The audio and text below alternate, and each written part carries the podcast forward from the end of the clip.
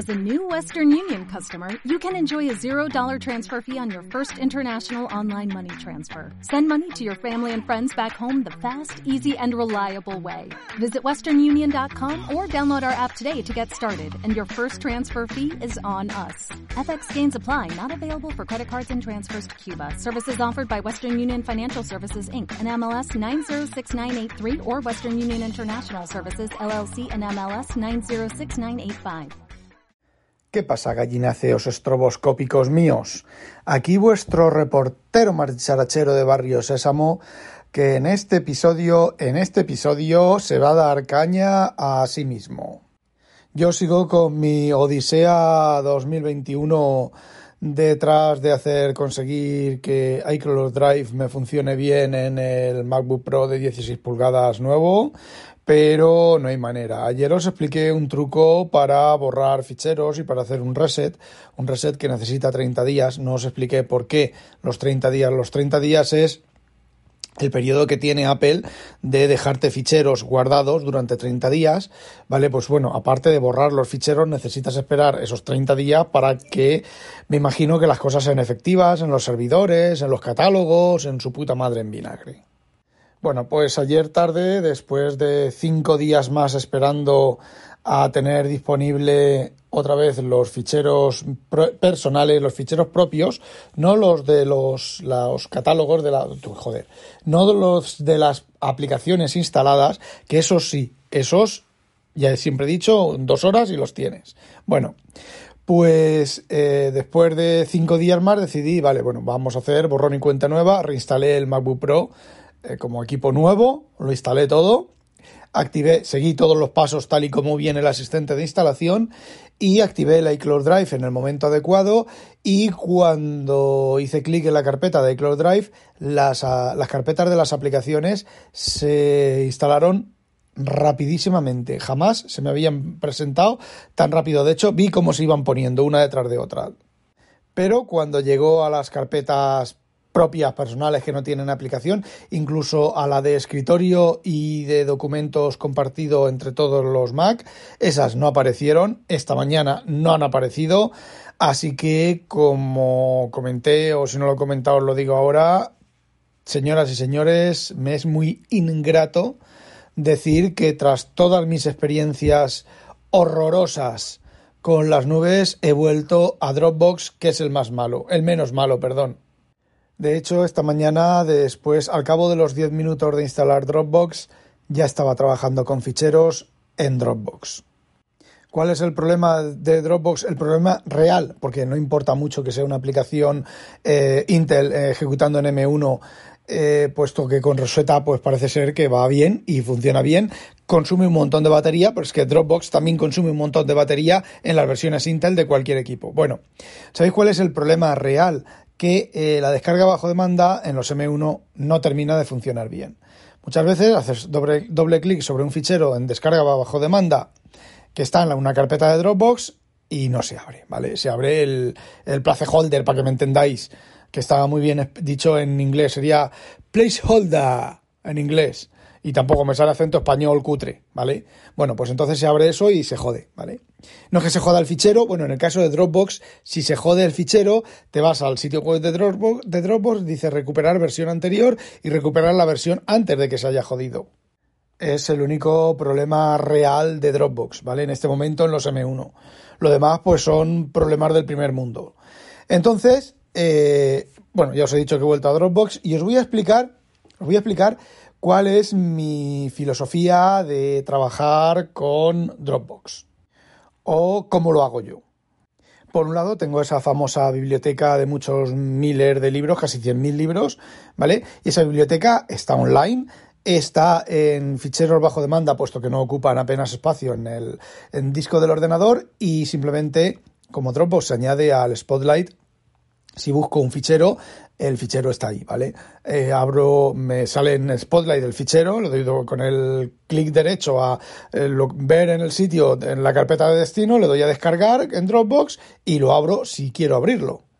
De hecho, también se puede trabajar directamente con el placeholder si lo que realmente quieres es copiarlo a otra carpeta que está dentro de Dropbox. Copiar, pegar, se copia el placeholder y no hay ningún problema. Luego te bajas el, la copia de destino, la copia la pegas en una carpeta que está en ficheros siempre disponibles y se baja sin ningún tipo de problema. Y luego tengo mi biblioteca personal de, mi, personal de mis libros comprados, que hay casi mil libros comprados, mil eh, EPUBs, eh, libros electrónicos comprados de EPUB, vamos, comprado la mayoría en Amazon pero antes de que estuviera Amazon en España con el Kindle, pues de muchos sitios, incluso de Fiction Wise, que es un sitio que como no ir de los pioneros de los ebook, ni os sabéis ni quién es.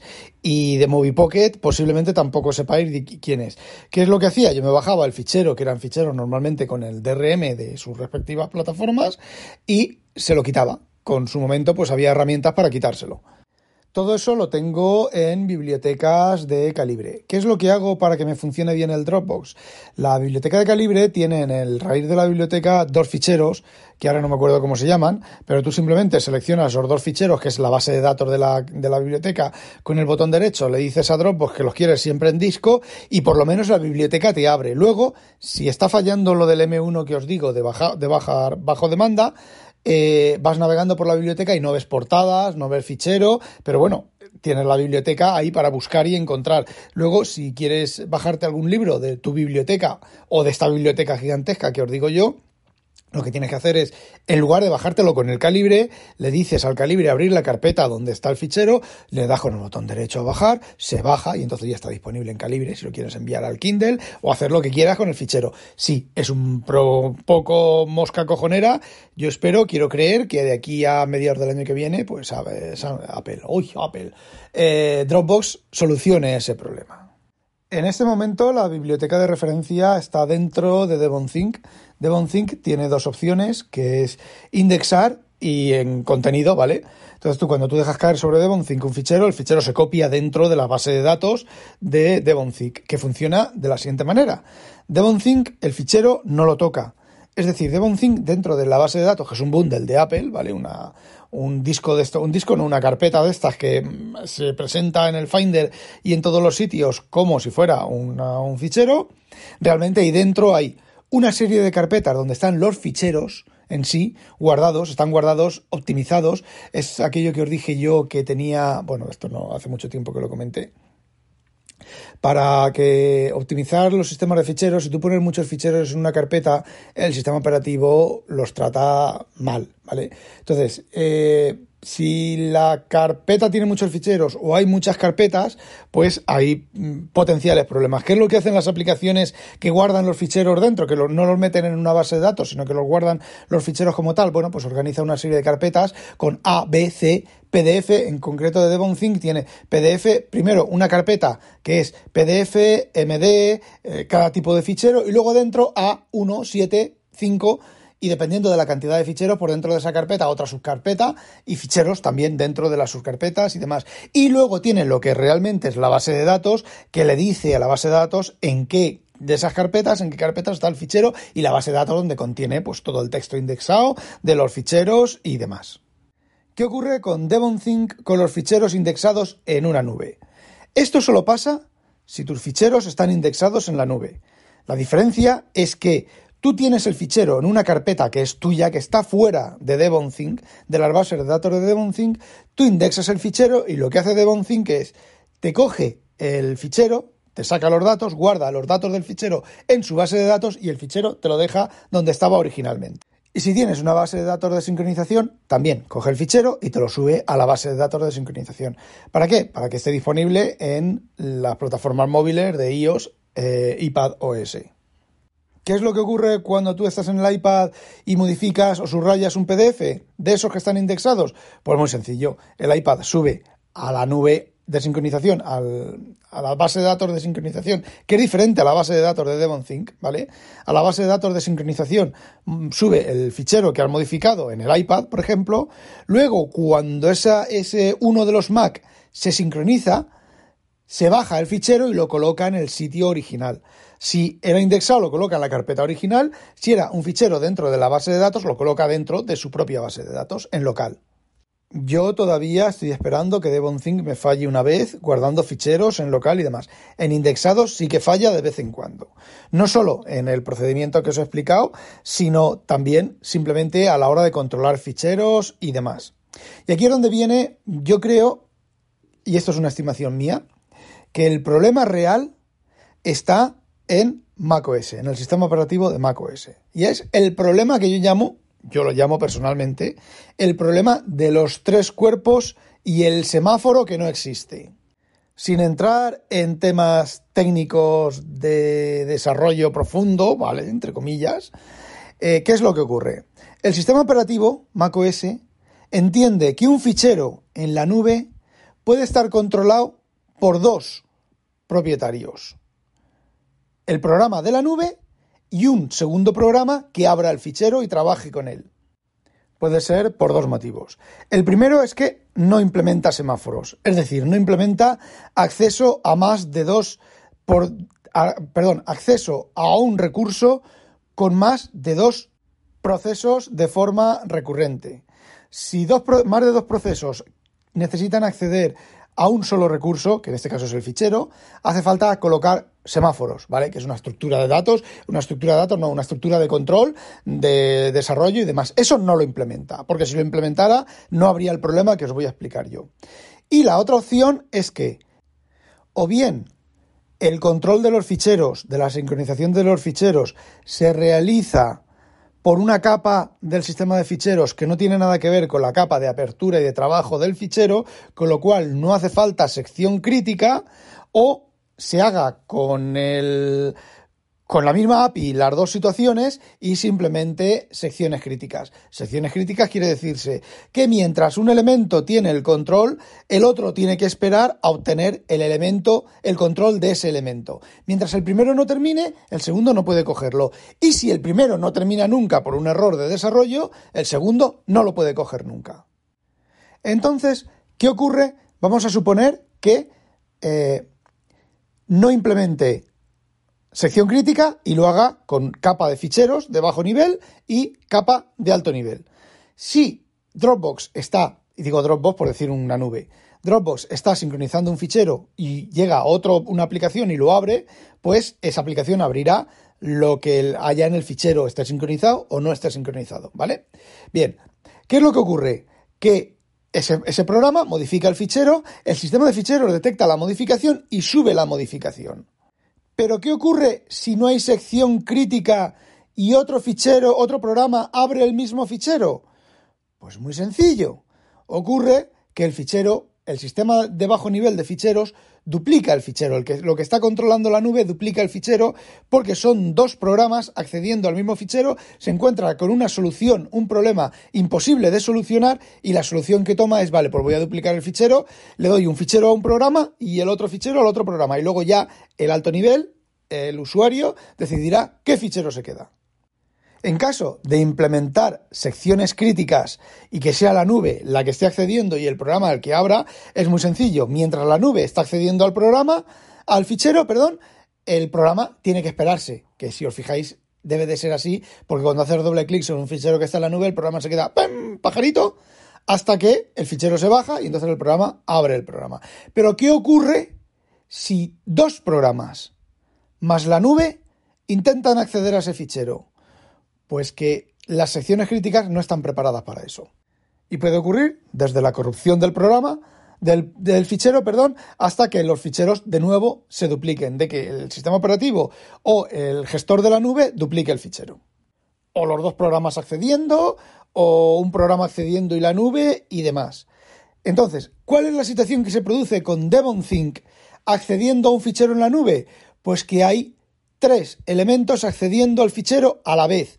La nube que lo sincroniza, DevonThink, que lo abre y lo cierra y lo controla, y el sistema operativo, el Finder o lo que sea del sistema operativo. Dependiendo de quién haya generado el conflicto, se, puedes tener en macOS, puedes tener, por ejemplo, eh, contabilidad y tienes dos ficheros, contabilidad, contabilidad espacio 2. ¿Vale? Eso normalmente si es el sistema operativo el que ha tenido el conflicto. Si es el conflicto el que lo ha tenido eh, mm, Dropbox, eh, el, ah, el nombre del fichero es copia en conflicto con bla y pone un nombre. Y si es Devonthink, el nombre del fichero duplicador de otra manera, pero ahora no me acuerdo. Bueno, la cosa es que es un poco peligroso tener ficheros indexados en Devonthink, es un poco, ¿vale? En una nube por este problema, porque están tres accediendo. Devonthink, el sistema operativo y la nube. Normalmente cuando tienes una nube, accede en la nube y el sistema operativo, que le da acceso al fichero. Cuando tú haces doble clic sobre un fichero o un programa intenta abrir el fichero, es el sistema operativo el que te da acceso. Sin embargo, Devonthink, Devonthink lo que hace es monitorizar, instala una monitorización de esas carpetas. Y por eso son tres elementos accediendo. Cuando es ficheros que no están en una nube, son dos elementos los que acceden al fichero. En la monitorización, la monitorización de Devonthink y el sistema operativo, que cuando un programa intenta abrir, aunque sea el propio Devonthink, intenta abrir un fichero, cede el control al programa que está abriendo el fichero. Creo que lo he explicado bien. Y bueno, después de todo este rollo macabeo, al final tengo mis documentos, todos mis documentos de uso normal, ¿vale? Lo que todos entendemos como carpeta de documentos. ignoro las del Mac, ignoro las de iCloud Drive y yo tengo una carpeta en, en Dropbox que se llama documentos. ¿Y qué hago? Hago un acceso directo al Finder a la barra lateral documentos. Y elimino de la barra lateral la carpeta documentos. La de escritorio no, porque la de escritorio sigo accediendo a ella. A la carpeta de documentos. ¿Y qué hago? Esa carpeta la tengo marcada como siempre disponible en el equipo y ahí es donde, pues, yo qué sé, cuando escribo una entrada de, de la newsletter, cuando, bueno, todos los documentos que tengo yo, que hago yo en mi casa, están ahí, ¿vale? Y no están en Devonthink, están ahí. Luego tengo otra carpeta que llamo descargas, con un nombre muy original. A Safari le cambio la carpeta por defecto de descarga a esa carpeta dentro de Dropbox. En el, en el dock elimino la carpeta de descargas, el, desplegable este de descargas eh, por defecto que, hace, que apunta a la carpeta de descargas normal y corriente y pongo ahí la de Dropbox. Y luego tengo otra carpeta que, la, que se llama pendiente, que si tengo ficheros, cosas pendientes de procesar, pues las dejo ahí. Estas dos últimas carpetas también las tenía o las tengo en, en iCloud Drive. Entonces, ¿qué es lo que ocurre? En, en iCloud Drive, en, el, en, las, en iOS y en el iPad, eh, cuando tú te bajas algo, se va a una carpeta que se llama Download, que se llama Descargas, en iCloud Drive. Cuando el iCloud, el iCloud, Drive, iCloud Drive me funciona bien, lo que hago es que al Safari de Mac lo apunto también a esa carpeta y lo tengo todo ahí. Todas las descargas están ahí con la ventaja de que están en la nube. Solo las tengo que bajar una vez. Vosotros, imaginaos que Calibre se actualiza. Hoy estoy en el Mac y se actualiza Calibre. Bueno, pues bajo Calibre con el navegador, se mete en esa carpeta de descargas. Mañana estoy en el trabajo con el otro Mac y ya sé que tengo el Calibre descargado en esa carpeta. Hago doble clic, instalo el Calibre y no lo tengo que volver a descargar. Y con la carpeta de pendientes, pues lo mismo. Por ejemplo, imaginaos que me bajo, he comprado un libro en, el, en, Amazon, un ebook en Amazon y le tengo que quitar el bicho. Bueno, pues lo pongo en descargas, pero se baja en descargas, pero yo manualmente lo muevo a la carpeta de pendientes, que podría ponerme una regla que si el fichero es, es eh, AZW3, pues eh, se, mueva diferente cuando entra un fichero en la carpeta de descargas, se mueva automáticamente, eso lo, hace, lo puede hacer macOS automáticamente si hay que configurarlo y es complicado y hay que hacer una serie de pasos y copiarlo, moverlo a la carpeta de pendientes. Pero bueno, no lo tengo, no lo tengo hecho así, lo muevo a mano y ya está. Normalmente, ¿qué es lo que ocurre? Pues miro las descargas periódicamente, una vez a cada tres o cuatro días, miro las descargas. Si en ese momento tengo ganas o tiempo de procesar los pendientes, pues desde la propia carpeta de descargas proceso los pendientes y si no, borro las descargas que ya no me interesan o las guardo las que, no me, las que me interesen y eso lo muevo a pendientes y ahí se queda lo de pendientes. Por ejemplo, me he bajado de, de de archive.org unos ficheros, ¿vale? Pero esos ficheros, hay algunos ficheros que no tienen OCR pues los pongo en la carpeta de pendientes en Dropbox, en este caso, y cuando enciendo el BTO, pues están en la carpeta de pendientes, me voy al BTO, cojo el fichero, le hago el OCR, genero el nuevo fichero con el OCR optimizado, con el AviFineReade, con la compresión ultra mega esta MRC, lo vuelvo a dejar en la carpeta de pendientes y ya tengo el OCR. Antes, cuando tenía iCloud Drive, me iba al navegador con iCloud Drive, me iba a la carpeta de pendientes, me bajaba el fichero y hacía el mismo proceso. Cuando terminaba, lo volvía a subir a la carpeta de pendientes en iCloud Drive. Y bueno, y ya está. Eso es todo lo que, más o menos, lo que hago con, con las nubes y demás. Y bueno, una cosa que también hago es que como en su momento compré PDF Expert hace muchos, muchos, muchos, muchos años y no tengo en la mierda de la suscripción, el PDF Expert en el Mac funciona súper rápido y súper bien. ¿Y qué es lo que hago? Me cambio el visor por defecto de PDFs en el Mac, es PDF Expert. El problema de vista previa es que tiene una cantidad horrorosa de bugs. Por ejemplo, ficheros que le has hecho el OCR este optimizado de MRC y haces un subrayado con vista previa o dentro de DevonThink que utiliza la tecnología de vista previa, y a lo mejor un fichero que son 12 megas se convierte en 300 o 400 eh, megas de tamaño automáticamente al hacer, al hacer el subrayado. Eh, bueno, pues tiene un montón de pifias de ese estilo. O, por ejemplo, que no se ve el PDF entero, dependiendo si es multicapa y no sé qué historia en las capas, pues no se ve. Mm, hay capas que no se ven. Entonces, bueno, pues eh, por ejemplo el Devon Think que vuelve a utilizar esa misma la tecnología de vista previa, pues yo tengo PDFs, por ejemplo, que no tienen portada. Tienen la portada en blanco y luego me voy y lo abro en, eh, en eh, PDF Expert y ahí está la portada. Lo abro en Windows, lo abro, lo abro en cualquier otro programa, lo abro en, en iOS, en el propio iOS, desde, desde la aplicación de archivos y ahí tengo la, la portada, el thumbnail de la portada. Sin embargo, en en el Mac no la tengo. Si lo abro con el Finder, lo abro con el. Bueno, con el Finder sí, porque hace la portada, saca la portada de, de PDF Expert. Pero lo hago en Devonthink, que utiliza la tecnología de vista previa o la carpeta está dentro de vista previa.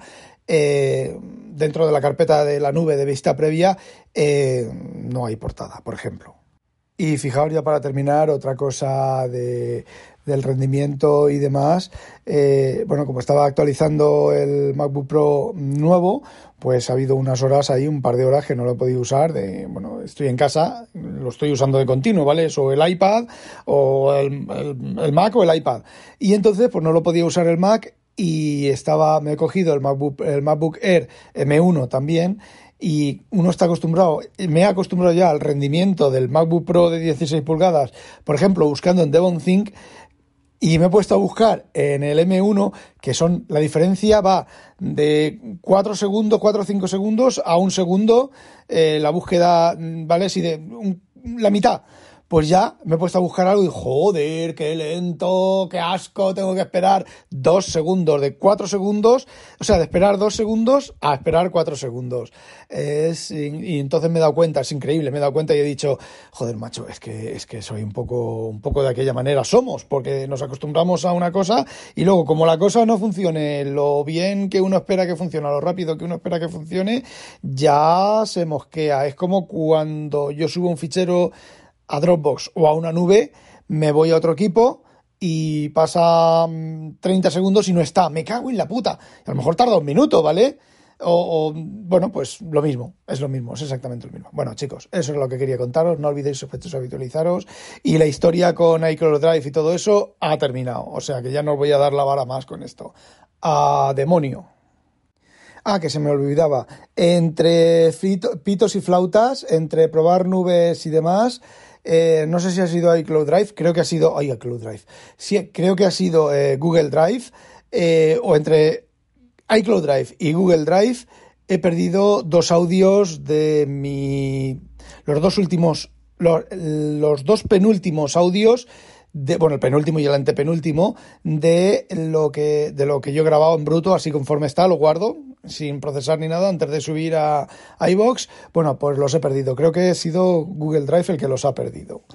Eh, bueno, pues estas cosas suelen pasar. No los he perdido porque los tengo en los ficheros borrados de la grabadora de sonido, los volveré a rescatar y ya está. Pero tela marinera. Ahora sí, vale, a demonio.